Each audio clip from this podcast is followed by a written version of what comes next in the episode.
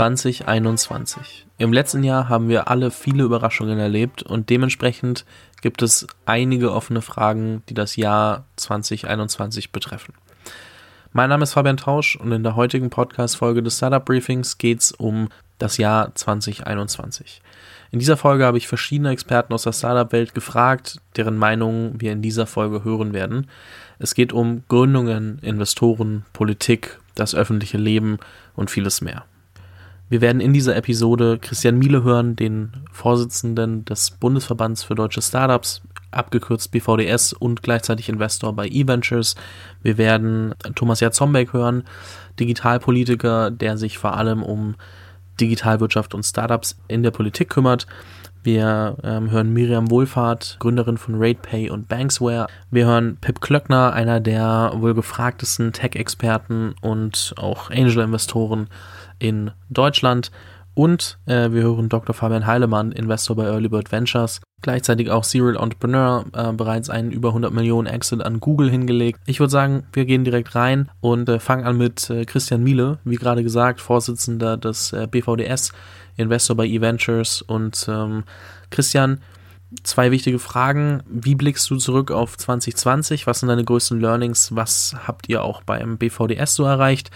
Und mit welchem Gefühl schaust du auf 2021?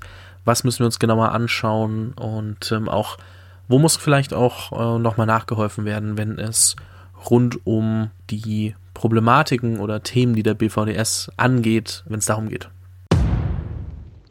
Hallo Fabian, zunächst einmal ein frohes neues Jahr und Dankeschön, dass ich heute in deinem Podcast sein darf. Bin ein großer Fan und finde es sehr beeindruckend, was du hier aufgebaut hast. Also mein kleiner Rückblick auf 2020, das war natürlich ein verrücktes Jahr und sowohl für die Gesamt-Startup-Szene wie auch für den Startup-Verband und auch bei eVentures ist da ähm, natürlich erstmal alles auf den Kopf gestellt worden.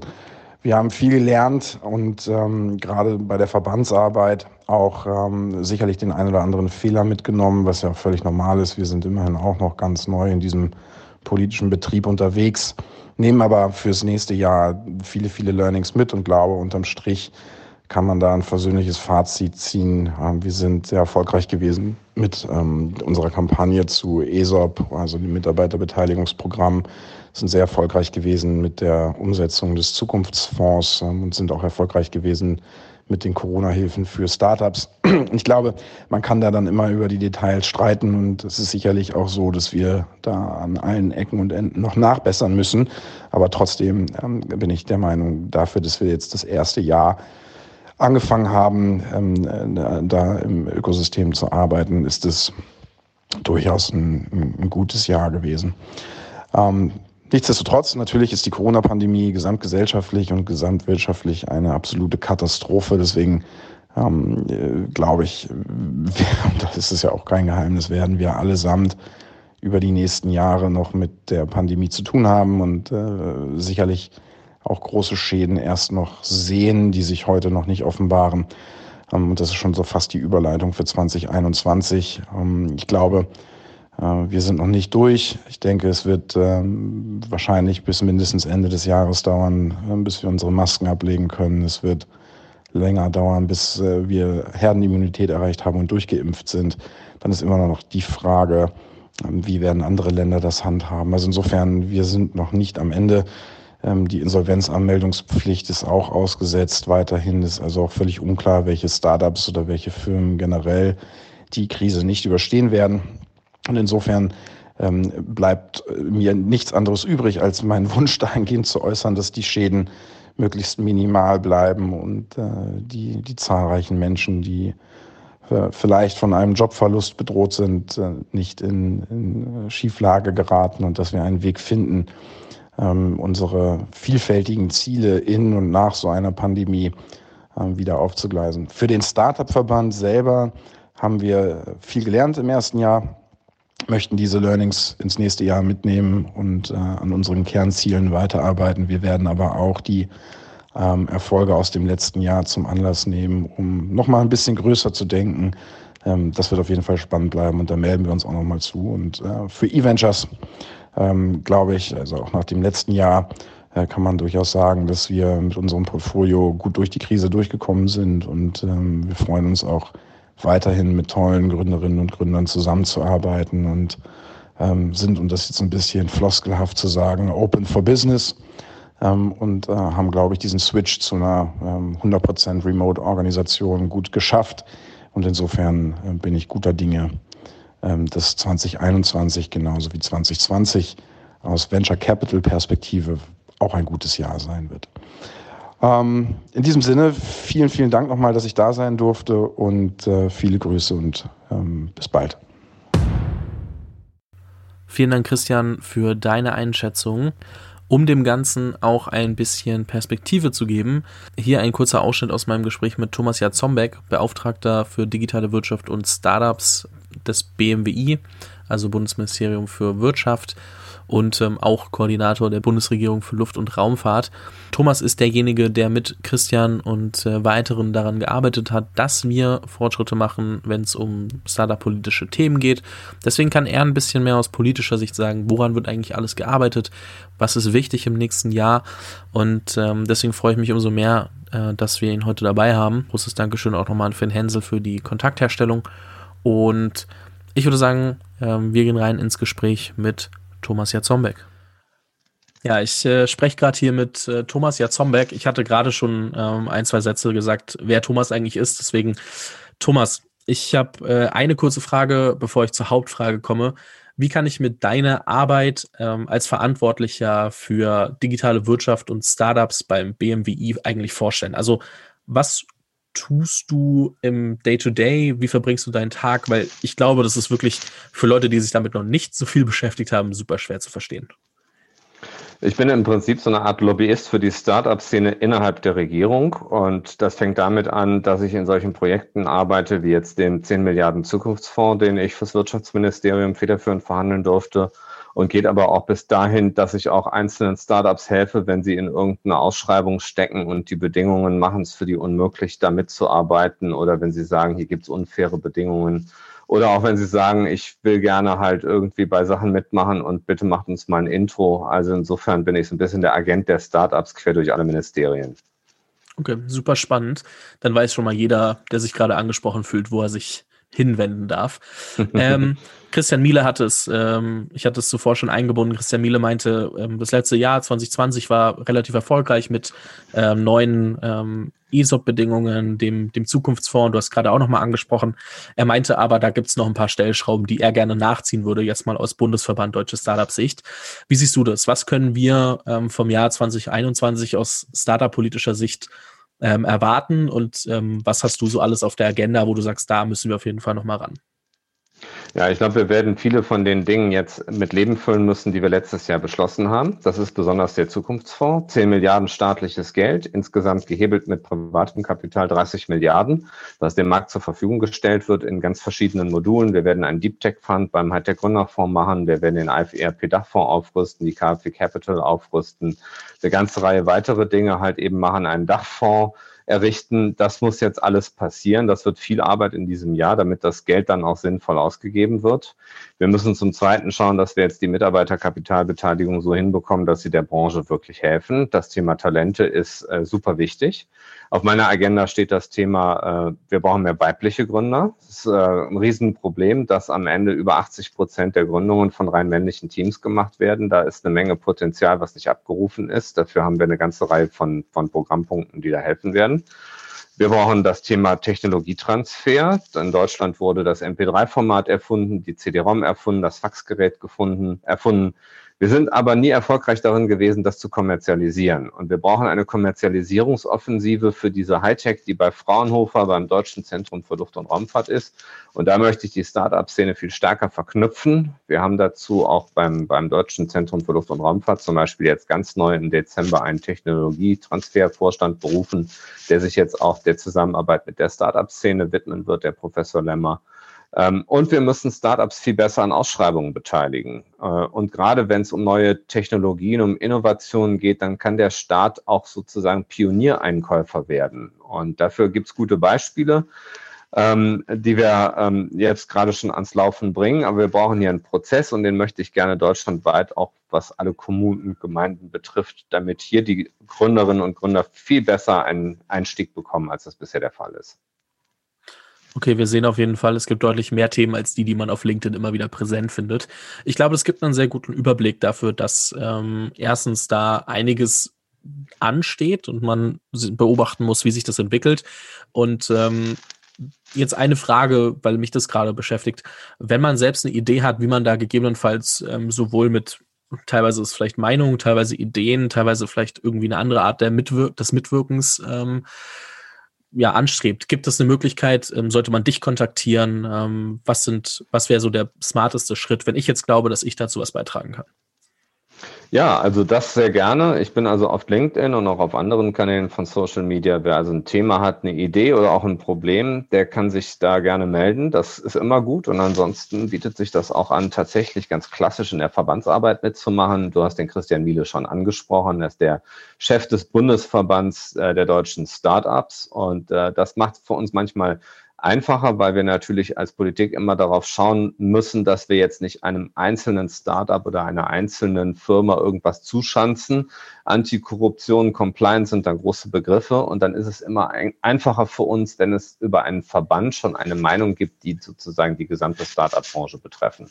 Und ich habe den Verband bisher immer so erlebt, dass sie sehr offen sind, auch für Ideen und für Initiativen. Und wenn ein Thema da fehlt oder es adressiert werden sollte, am besten mal parallel den Verband bearbeiten und gerne auch auf mich selber zukommen. Super, vielen lieben Dank dir, Thomas. Ich glaube, das war dann aber auch schon wieder genug Politik für heute. Ich freue mich, wie gesagt, sehr, dass äh, Thomas dabei war. Wir machen weiter mit Miriam Wohlfahrt. Miriam Wohlfahrt ist die Gründerin von RatePay und Banksware, zwei Fintech-Unternehmen, die äh, den Sitz in Berlin haben und äh, sich inzwischen echt einen richtig großen Namen gemacht haben. Und ich hoffe, dass wir dieses Jahr auch ein Interview gemeinsam aufnehmen können. Miriam ist auch ein Vorstandsmitglied ähm, des BVDS. Miriam, was denkst du, erwartet uns in 2021? Was erwartet uns in 2021? Ich hoffe sehr, dass wir uns impfen lassen können. Das wird dann doch wieder mehr Normalität zurückbringen. Ich glaube aber auch, dass äh, viel, was während Corona jetzt passiert ist, auch bleibt. Verhalten hat sich geändert, wie wir zum Beispiel Bankgeschäfte machen, wie wir einkaufen. Das wird weitgehend bleiben. Das Arbeitsthema hat sich geändert. Wie machen wir Geschäftsreisen? Wie können wir mit Homeoffice umgehen? Das sind alles neue Themen. Das Leben hat sich geändert. Events, Filme, Social Media, da ist unheimlich viel passiert. Also ich glaube, wir haben an ganz vielen Themen einfach einen großen Impact. Ich hoffe aber auch sehr, und das ist meine größte Hoffnung, dass wir deutlich digitaler und technikaffiner werden. Der nächste Teil der Folge ähnelt mehr einem Interview. Es ist tatsächlich ein etwas längerer Beitrag gemeinsam mit äh, Philipp Klöckner. Philipp Klöckner ist einer der gefragtesten Tech-Experten aus Deutschland, äh, bekannt für eine Beraterrolle bei KKR, die sich einen Anteil an Axel Springer gekauft haben, als Springer von der Börse genommen wurde. Ähm, bekannt für sehr viele Angel Investments, über die er auch oftmals Stillschweigen bewahrt. Und ähm, für den Doppelgänger-Podcast, den er zusammen mit Philipp Glöckler macht. Und ich freue mich sehr, dass äh, Pip sich die Zeit genommen hat für diesen äh, kurzen Talk rund ums Thema Trends und äh, Erwartungen an 2021, aber auch was wir in 2020 alles so beobachten konnten. Ich melde mich nach dem Gespräch nochmal äh, zurück, denn wir haben noch einen weiteren Gast und äh, dann gibt es ja auch nochmal kurz ein, zwei Sätze von mir. Jetzt aber erstmal ins Gespräch mit ähm, Philipp Klöckner. So, ich sitze jetzt hier mit äh, Philipp äh, Klöckner und ich habe es ja gerade im Intro schon gesagt, ähm, eine der äh, Tech-Persönlichkeiten, die man gerade im deutschsprachigen Raum meiner Meinung nach auf jeden Fall kennen muss.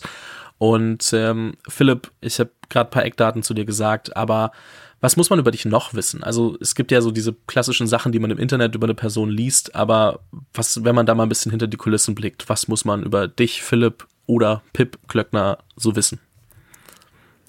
Ja, vielleicht neben dem, was man lesen kann. Also im letzten Jahr habe ich mich viel damit beschäftigt, ähm, irgendwie neue Dinge zu lernen, habe einen eigenen Podcast gestartet mit äh, Philipp Glöckler zusammen, den Doppelgänger-Podcast und sozusagen versuche, meine Lernkurve weiter hochzuhalten, zum Beispiel indem ich mich äh, viel mit Public Markets, also äh, Börse beschäftige und weitere Dinge versuche zu bestehen, darüber hinaus, was den Leuten vielleicht bekannt ist aus mein, meiner Karriere. Und das ist auch das, was mich eigentlich am meisten gerade beschäftigt und mir am meisten Spaß macht.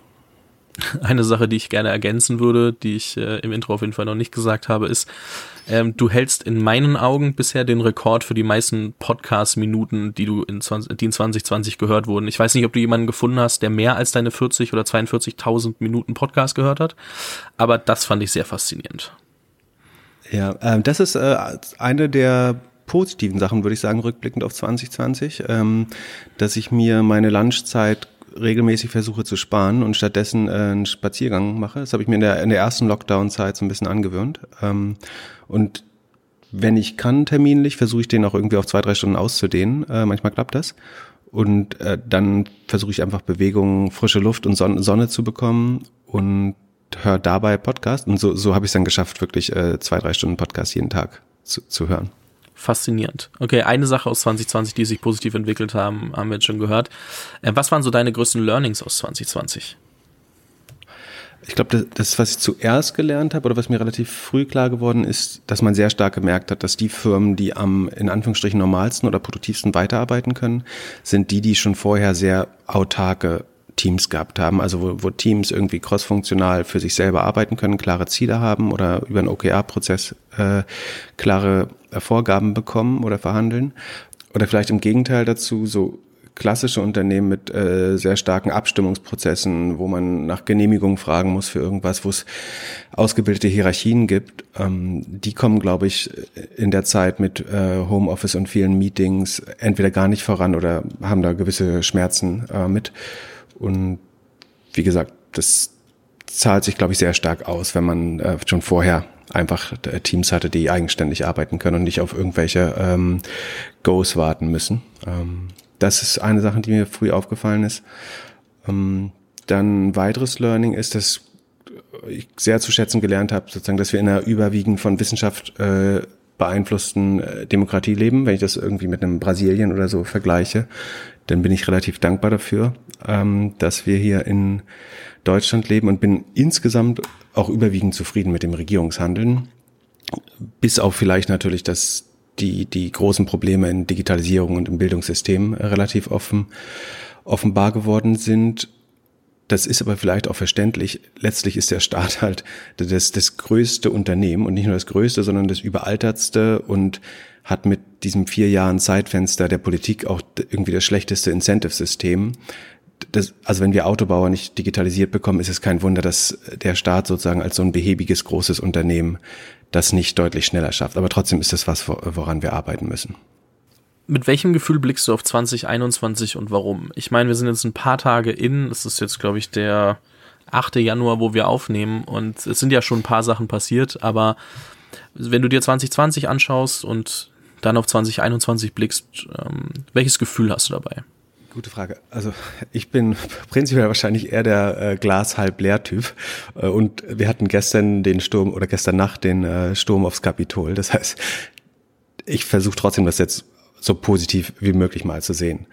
Ähm, also eine Sache, die ich zum Beispiel extrem positiv finde, ist, dass durch die Durchsetzung von, von Homeoffice was gesellschaftlich total Spannendes passiert, nämlich dass viele Menschen unheimlich viel Zeit zurückbekommen. Also was, was die meisten Arbeitgeber nicht einkalkulieren, ist, dass in ihrer Freizeit die Menschen ein bis zwei Stunden am Tag damit verbringen, einfach nur zum Büro zu kommen, ähm, die man jetzt sparen kann. Ne? Und wenn ich acht Stunden schlafe, neun Stunden arbeite, dann aber ein, zwei Stunden sozusagen Commute-Zeit äh, gewinne, die ich nicht mehr im, im Verkehr verbringen muss, ist das eigentlich ein großer Vorteil. Und die Zeit kann man dann irgendwie seinen Kindern oder neuen Hobbys widmen. Und ich glaube, das äh, ist was, was 2021 sehr positiv äh, gestalten wird.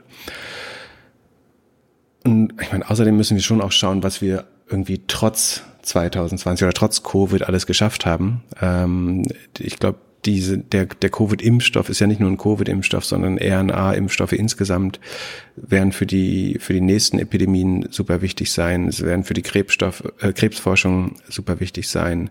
Wir haben große Fortschritte irgendwie bei der Bevölkerung oder Exploration des Weltraums gemacht. Wir werden vielleicht äh, Internet aus dem Weltraum in der ganzen Welt oder auf der ganzen Erde haben, was für viele Entwicklungsländer und Flächenländer total wichtig ist. Ähm, viele Leute haben sich persönlich weiterentwickelt, irgendwie kochen gelernt, einen neuen Sport gelernt oder einen Podcast angefangen. Ähm, und so sehr das alles an uns genagt hat, zeigt das ja auch irgendwie, wie resilient der Mensch eigentlich ist. Eig eigentlich würde ich denken, der Virus hat uns viel voraus, weil er viel schnell, viel anpassungsfähiger ist, weil er irgendwie in einem Menschenleben kann der zigtausendmal mutieren. Das heißt, eigentlich ist der Virus oder Bakterien, kleinere Lebensformen immer viel anpassungsfähiger. Aber die Menschen haben halt den großen Vorteil oder der größte Vorteil der Menschen neben Sprache und so weiter ist vermutlich, dass wir halt konzertiert und koordiniert handeln können, wenn wir wollen. Und damit kann man, glaube ich, alles schaffen. Und äh, das hilft mir positiv äh, auf 2021 äh, zu schauen. Und an, ansonsten gehe ich aber schon auch mit einem gewissen Maß an Vorsicht äh, in 2021, was, was Börsen angeht, was die politische Lage angeht, was äh, Desinformation angeht ähm, und was die nächsten Pandemien, die kommen könnten oder weitere Mutationen des Covid-Virus äh, angeht. Sozusagen mit vorsichtigem Optimismus versuche ich mir da anzutrainieren. Wir haben äh, zwei weitere Nachrichten 2021 schon, die jetzt irgendwie eher verrückt klingen. Elon Musk ist äh, gestern, ich weiß nicht, ob nur zwischenzeitlich oder immer noch äh, der reichste Mann der Welt, wenn man mal die Entwicklung der Tesla-Aktie begutachtet. Der Bitcoin hat die 40.000 Dollar Marke geknackt. Glaubst du, dass da gerade unendlich viel Hype entsteht? Glaubst du, dass die Entwicklungen, ähm, ja, ich sag mal, gerechtfertigt sind? Wie blickst du auf solche Ereignisse? Ich, ich glaube auf jeden Fall, dass so wie 2020 schon 2021 auch von gewissen Exzessen äh, an den Märkten geprägt sein werden. Also ich sehe Bitcoin Anfang des Jahres oder zum Jahreswechsel hatte ich gesagt 80 bis 100.000. Inzwischen glaube ich relativ sicher über 100.000 ähm, durch, durch verschiedene Faktoren. Ne? Also dadurch, dass das durch die Integration in Apps weiter und weiter legitimier, äh, legitimiert wird, äh, dadurch, dass die, die Geldpressen überall auf Hochtouren laufen, ähm, dadurch, dass es auch von vielen Persönlichkeiten ähm, gepusht wird da, und dadurch, dass der Bitcoin einen großen Vorteil hat, dass er 24-7 getradet werden kann. Und sozusagen die, die Leute, die Robin Hood mit süchtig gemacht hat, äh, mit, mit einer Trading-App, ich glaube, die traden dann, das hat man über Neujahr sehr gut gesehen, in den Nicht-Handelszeiten eventuell in Bitcoin. Und eine Sache, wo ich mir ebenfalls relativ sicher bin, ist, dass Robin Hood einen Weg finden wird, 24 Stunden Trading auf, auf zumindest einem begrenzten Set von Assets zu ermöglichen, äh, um da noch mehr Geld äh, zu machen mit, mit seinen Usern ähm, und so, einfach ein, ein Gegenkonzept zu, zum Bitcoin 24-Stunden-Handel äh, zu finden. Ich glaube, wir werden weiter Specs sehen. Äh, ich glaube, es gibt nicht mehr genug qualitativ hochwertige Unternehmen, ähm, die man an die Börse bringen kann. Es gibt äh, viele Juwelen, aber nicht genug, um sozusagen diese Masse an Specs ähm, zu befriedigen, die ja alle das Ziel haben, äh, mindestens ein Unternehmen an die Börse zu führen. Ähm, genau, und irgendwann ist, ist glaube ich, jedem, der jetzt irgendwie das nicht das erste Mal durchlebt, klar, dass das auch irgendwann platzen muss. Und das hätte man wahrscheinlich in den letzten drei Jahren jedes Jahr gesagt, dass das kommen muss äh, dieses Jahr. Und deswegen ist es, glaube ich, rational anzunehmen, dass es vielleicht nicht sicher, aber mit einer immer höheren Wahrscheinlichkeit dieses Jahr dazu kommen könnte. Okay, das heißt, wir sehen erstmal in deinen Augen einen weiteren Anstieg, weil immer mehr Geld auf immer gleichbleibende oder wenig wachsende, äh, also äh, wenig äh, in, in numerischer Zahl wachsende Assets geschoben wird, aber ähm, irgendwie auch kritisch, weil ähm, man immer noch davon ausgehen muss, dass das Ganze irgendwann platzt, weil wir uns aus einer Pandemie doch, was zumindest den Aktienmarkt betrifft, zu schnell erholt haben? Oder wie kann man das interpretieren? Ja, genau. Also ich glaube, kurzfristig haben wir jetzt erst, wird wahrscheinlich nochmal ein weiterer Stimuluscheck äh, kommen, wahrscheinlich höher als 600 Dollar ähm, durch, durch die blaue Welle. Und das wird dann wieder die, die Aktienmärkte antreiben mit einer hohen Wahrscheinlichkeit. Und dann also eine Blase platzt ja dann, wenn alle Leute zu optimistisch sind. Nicht, wenn Leute pessimistisch werden, sondern wenn alle so optimistisch sind, dass alles Geld schon in Aktien ist und niemand mehr nachkaufen kann. Ähm, und wenn das dann teilweise noch gehebelt drin ist, dann kommt es noch zu gewissen, ähm, ja, zu Dominoeffekten. Aber ich glaube, dass zumindestens in den USA viel Geld, das investiert werden kann, schon investiert ist. Ähm, und da wird irgendwann so ein bisschen der Supply ausgehen, glaube ich. Und die die, die Unternehmen, ich glaube, es wurden allein an Kapitalerhöhungen. Also es ist nicht so, dass der, die, die, das Angebot an Aktien absolut begrenzt ist. Beim Bitcoin ist das so und deswegen äh, kann der so schnell steigen über Nacht. Aber bei den Aktien passiert es ja schon, dass jetzt viele Unternehmen auch Kapitalerhöhungen gemacht haben. Ne? Und ein Tesla bei der Bewertung, es gäbe nichts Schlaues, als das auszunutzen, um äh, Geld ins Unternehmen zu holen und Kapitalerhöhungen zu machen. Und allein dadurch äh, wurden mehrere hundert Milliarden an, an ähm, ja, Anlegergeldern auch konsumiert, indem die äh, Unternehmen quasi ihre Anteile verwässert haben. Ähm, was schlau ist, das Geld, das Geld mitzunehmen. Ne? Hm. Welche Entwicklungen werden wir deiner Meinung nach in 2021 noch sehen? Also eher so auf vielleicht Branchen, die aufkommen könnten. Ähm, was schaust du dir genauer an? Also welche Themenbereiche findest du gerade besonders spannend? Ähm, Gibt es da Dinge, wo du sagst, okay, da müssen wir 2021 auf jeden Fall drauf schauen?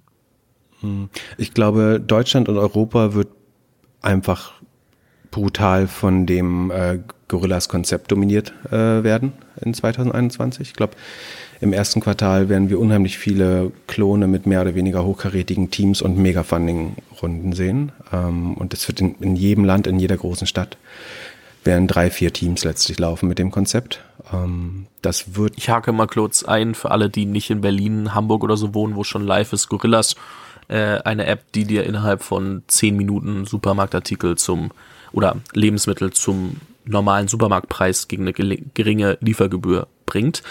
Ähm, nur kurzer Disclaimer oder kurzes Add-on meinerseits.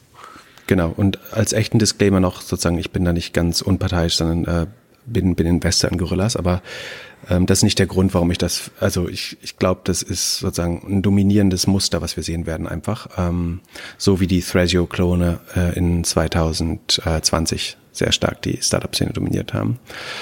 Ähm, ich ich glaube, dass wir die ersten neuen Work-from-Home-Ideen sehen, also sowas, das WeWork-Konzept wird, glaube ich, wiederbelebt. Also die Chance, wir haben das erste Mal die Chance, dass wir, ein Unternehmen ist ja so ein bisschen wie Familie, dass man sich nicht aussuchen kann, mit wem man arbeitet in der Regel, außer man ist der, der Founder, dann kann man es mit einem gewissen, mit einer gewissen Wahrscheinlichkeit mitbestimmen. Für die meisten Arbeiter ist das nicht so, aber theoretisch, wenn wir alle Work from Home machen oder viele Leute Work from Home machen, dann könnten sich so neue Arbeits-WGs äh, gründen, wo halt jemand von der Deutschen Bank mit jemandem vom N26, mit jemandem von ich weiß nicht, ähm, Delivery Hero zu, am, zu, am gleichen Bürotisch äh, sitzt und sich die gleiche Espressomaschine teilen und ähm, daneben vielleicht noch ein Yoga-Studios. Ich glaube, sowas werden wir viel sehen. Ähm, vielleicht wird das die zusammenbrechenden Retail-Flächen teilweise füllen äh, und damit halbwegs den Immobiliensektor stabilisieren. Da bin ich mir relativ sicher. Und ich hoffe, dass wir dann eben in, in Education äh, Fortschritte sehen, so dass wir, sollte es äh, nochmal zu solchen Situationen finden oder Lockdowns äh, äh, passieren, dass wir dann vielleicht die be bessere Lösung haben, um ähm, Unterricht zu gewährleisten und äh, Leute an ihren eigenen Plätzen zu, zu beschulen. Das äh, würde ich denken. Und ansonsten glaube ich, dass das Thema Desinformation und Hacking äh, uns beschäftigen wird, leider. Ich glaube, gerade dadurch, dass sozusagen der, der Chef des Informatiker ähm, jetzt aus dem Amt endlich äh, rauskommt, ähm, wird es weiterhin aber starke Bestrebungen geben, die westlichen Demokratien durch falsche Informationen und Hacking zu destabilisieren. Und Cybersecurity wird ein, ein Riesentrend bleiben in, in allen Volkswirtschaften. Und ähm, ich überlege so ein bisschen, wie man dieses Desinformationsprojekt, ich halte es für eine, eine der größten Herausforderungen. Ich denke auch, dass sowohl die Leute, die das Kapitol stürmen, als auch die sogenannten Covidioten in Deutschland, eventuell zumindest einen Teil davon, ähm, also ich meine jetzt nicht irgendwelche Nazis oder so, aber teilweise sind es Leute, glaube ich, die rational handeln, sofern man bedenkt, dass sie eigentlich nicht über die gleichen Informationen verfügen wie wir. Und ich glaube, da müssen die sozialen Netzwerke äh, dran arbeiten. Ich glaube, es muss neue Lösungen dafür geben. Ähm, ich habe letztes Jahr in Pendect ähm, investiert. Das ist, das sind peer-reviewed News Cards, also sehr objektive und äh, fact-checked äh, News Und ich glaube, sowas brauchen, brauchen wir mehr und das ist eine große Herausforderung. Und ich hoffe, dass sich äh, mehr Talente dem, dem Motiv widmen würden, sodass da Sachen entstehen, die man äh, unterstützen kann mit Geld. Ähm, das wären so die Sachen, die ich sehe. Sehr, sehr spannend. Ich äh, spare mir mal, das irgendwie zu kommentieren oder, oder weiter zu fragen, weil ich glaube, dass ihr da noch sehr viel in eurem Doppelgänger Tech Talk drauf äh, eingehen werdet und ich äh, jeden dazu verleiten möchte, sich auch dort mal die eine oder andere Episode anzuhören und zu verstehen, ähm, was es sonst noch gibt. Das hier war ja jetzt ein kurzer Ausblick. Ähm, ihr besprecht da ähm, regelmäßig, was denn eigentlich in der Welt passiert und ähm, neben dem äh, Doppelgänger äh, Tech Talk kann ich natürlich auch dein LinkedIn-Profil empfehlen, wo du auch immer wieder ähm, diverse Themen diskutierst und ähm, teilweise deine Meinung äh, kundtust oder eben zur Diskussion stellst. Das äh, ist irgendwie immer eine Mischung aus beiden. Finde ich sehr, sehr spannend, um da auch äh, up-to-date zu bleiben, weil du steckst da ja doch sehr, sehr tief drin. Hast da auch immer eine interessante Perspektive. Das ist auch der Grund, warum wir gerade sprechen. Und ähm, ich sage an der Stelle, Pip, vielen lieben Dank für deinen äh, Ausblick ins Jahr 2020. Ja, mein Fehler, 2021. Und ähm, wir gucken mal am Ende des Jahres, äh, was sich alles entwickelt hat. Vielen Dank, Fabian. Es äh, war mir ein Vergnügen. Die letzte Stimme des diesjährigen Startup Briefings gehört Dr. Fabian Heilemann. Wie gesagt, Investor bei Early Bird Ventures, ähm, ehemals Gründer von Daily Deal, verkauft für über 100 Millionen an Google, äh, zurückgekauft für einen Euro, ganz verrückte Story. Dann eben auch noch einige weitere Unternehmen gegründet, jetzt seit ein paar Jahren bei Early Bird Ventures viele gute Deals gemacht. Ähm, erwarten wir wahrscheinlich auch noch viel Neues. Gleichzeitig ähm, dementsprechend Gründerbrille plus Investorenbrille, was ich natürlich auch super spannend finde und deswegen auch Fragen rund um beide Themen. Lass uns direkt anfangen. Fabian, ähm, was sind deine größten Learnings aus dem Jahr 2020? Ich habe vor allen Dingen zwei große Dinge in 2020 gelernt. Das erste ist, es geht viel mehr Veränderung, als man denkt. Und die Krise hat uns ähm, in vielen Lebensbereichen gezeigt, wie eben Dinge auch in der Geschäftswelt ebenso wie im Privaten doch ganz anders gestaltbar und handhabbar sind, als wir es vielleicht vorher gedacht haben. Und die Art, wie wir zum Beispiel bei Early Bird investieren und wie wir unsere Prozesse eben auch virtualisiert haben, ähm, die sind nur ein Beispiel dafür. Das zweite große Learning für mich ist, keine Krise ist wie die Krise zuvor. Soll heißen, wenn wir 2008 in der Lehman-Krise oder auch 2011, 2012 in der Euro-Schuldenkrise ähm, beobachtet haben, dass die meisten Sektoren ähnlich stark gelitten haben, so war es in dieser Corona-Krise ganz anders. Das heißt, wir haben eine Gabelung gesehen oder eine Bifurcation zwischen Branchen, die sicherlich auch teilweise unverschuldet zu den Verlierern ähm, gezählt haben in der Corona-Krise, aber eben auch Branchen, die zu den Gewinnern gezählt haben und deren Geschäftsentwicklung durch die Auswirkungen der Krise sogar noch im positiven Sinne beschleunigt wurden. Und ähm, der ganz große Gewinner dieser Krise ist eben das globale Technologie-Ökosystem, insbesondere alles, was sich eben um die Digitalisierung von Prozessen, Enterprise Productivity, Cloud Software etc. dreht. Insofern können wir ähm, von Glück reden, dass unsere Branche, und das gilt für die operativen Unternehmer ebenso wie für die Venture Capital Investoren, insgesamt sehr stark auf der Gewinnerseite dieser äh, Krise in 2020 gestanden hat.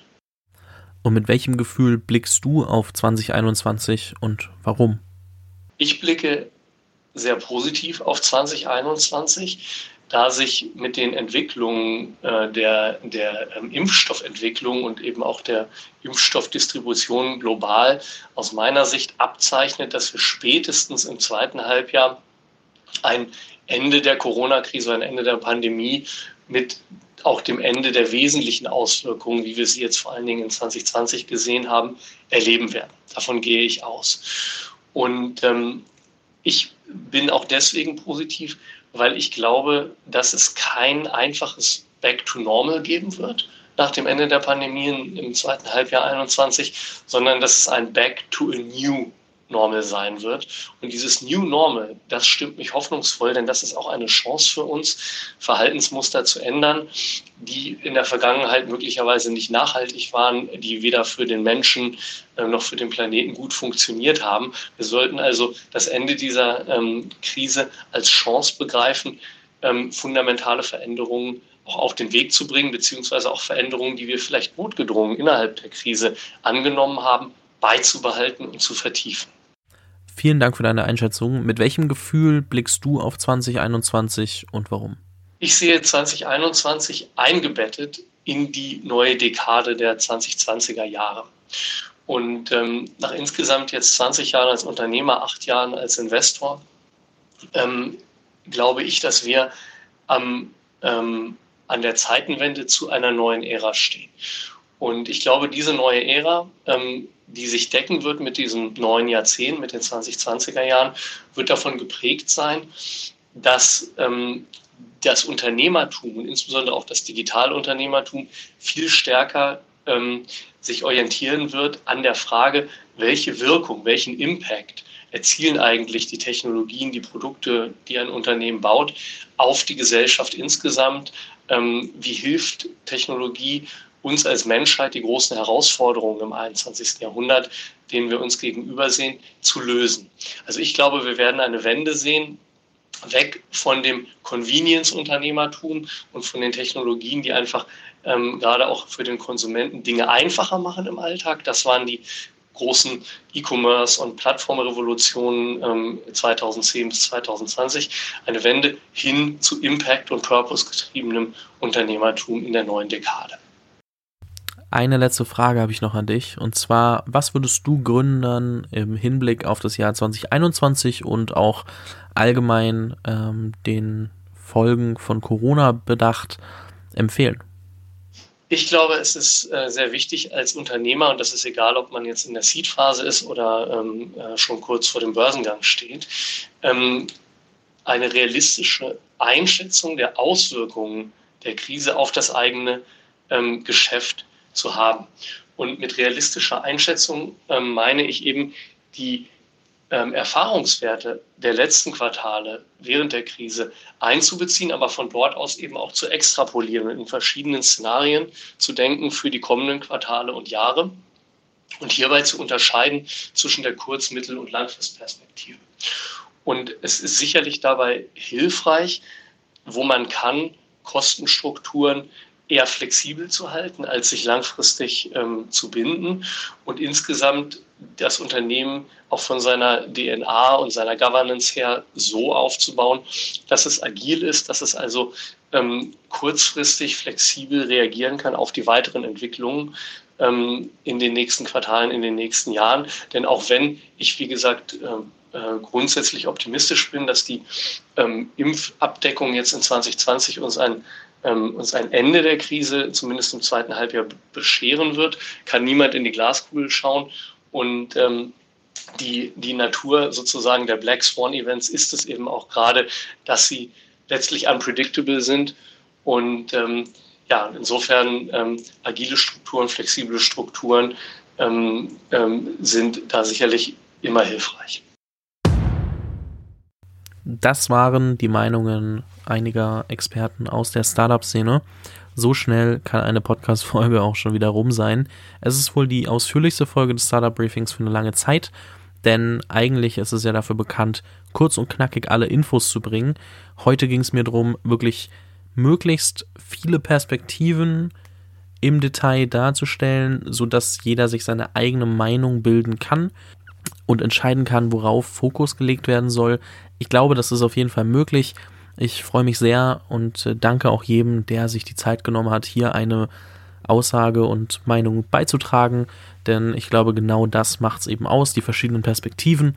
Ich freue mich auch über jeden, der in allen weiteren Folgen des Startup Briefings in diesem Jahr dabei sein wird und bin jetzt schon ähm, großer Vorfreude auf das ganze Jahr. Es wird äh, sehr viel Content kommen, sowohl an Interviews als auch an Startup Briefing Folgen. Vielleicht gibt es andere Specials wie diese Folge. Natürlich, einen Ausblick macht man einmal im Jahr. Einen Rückblick gibt es vielleicht dann auch äh, am Ende des Jahres. Mir bleibt eigentlich nur noch, mich fürs Einschalten zu bedanken und ähm, darum zu bitten, dass wenn dir die Folge gefallen hat, du vielleicht äh, sie mit einer Person teilst, die dir wichtig ist, wo du sagst, hey, das könnte den ähm, Alltag oder auch das Jahr bereichern oder eine bessere Perspektive geben. Mein Name ist Fabian Tausch. Ich freue mich über jeden, der regelmäßig beim Jungunternehmer Podcast einschaltet und ähm, freue mich auch über Feedback auf Instagram und LinkedIn oder natürlich auch über Fragen. Das war's von mir. Ich sag vielen lieben Dank und auf ein erfolgreiches Jahr 2021.